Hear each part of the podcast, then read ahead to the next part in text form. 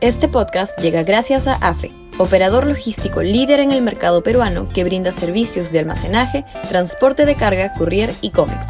Los puedes ubicar en www.afe.pe. Y también gracias a Universidad Católica, número 1 en Perú y 12 en Latinoamérica, según el ranking mundial QS 2023.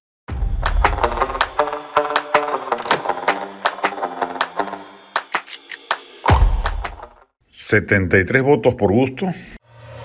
Sudaca, Perú. Buen periodismo.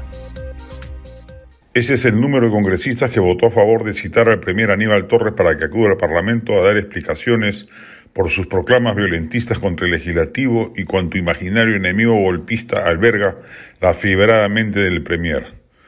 Nos parece muy bien que se le haya convocado, por cierto, pero el tenor de esta columna es preguntar si ese número de votos no debería ser empleado por la oposición congresal para otros menesteres igual de importantes.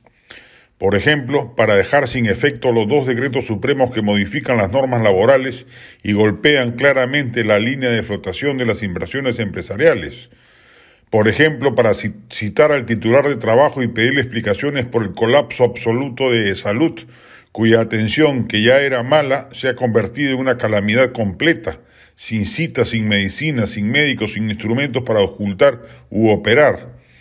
Por ejemplo, para citar al ministro de Salud para que explique lo mismo, cómo así los servicios del MINSA son en la práctica inexistentes. La salud pública, bien esencial de la gobernabilidad, ha dejado de existir en el Perú por culpa de la mediocre gestión del gobierno. Por ejemplo, para dejar sin efecto el inconstitucional decreto supremo por el, cual se interviene en una empresa privada que funciona con excelencia como es la de rama magisterial.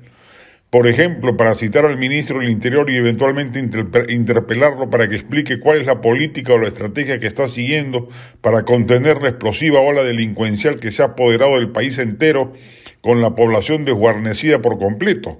El, el AMPA reina sin coto alguno por ejemplo, para modificar la composición de la subcomisión de acusaciones constitucionales para acelerar el trámite de la inhabilitación de la vicepresidenta Dina Boluarte.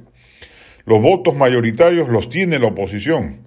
No le alcanzan, lamentablemente, para vacar al presidente, pero sí para hacer muchas cosas que la ciudadanía perciba como efectiva fiscalización de un régimen fenecido al que solo le quedan como herramientas gubernativas las proclamas flamígeras pero carentes de eficacia, como no sea subir un poquito en las encuestas, a las que se han abocado Castillo y sus ministros serviles.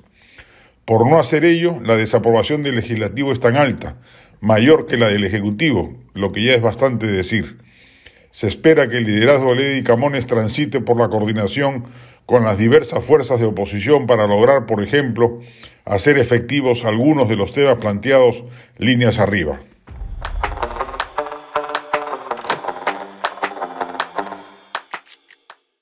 Este podcast llegó gracias a AFE, operador logístico líder en el mercado peruano que brinda servicios de almacenaje, transporte de carga, courier y cómics. Los puedes ubicar en www.afe.pe.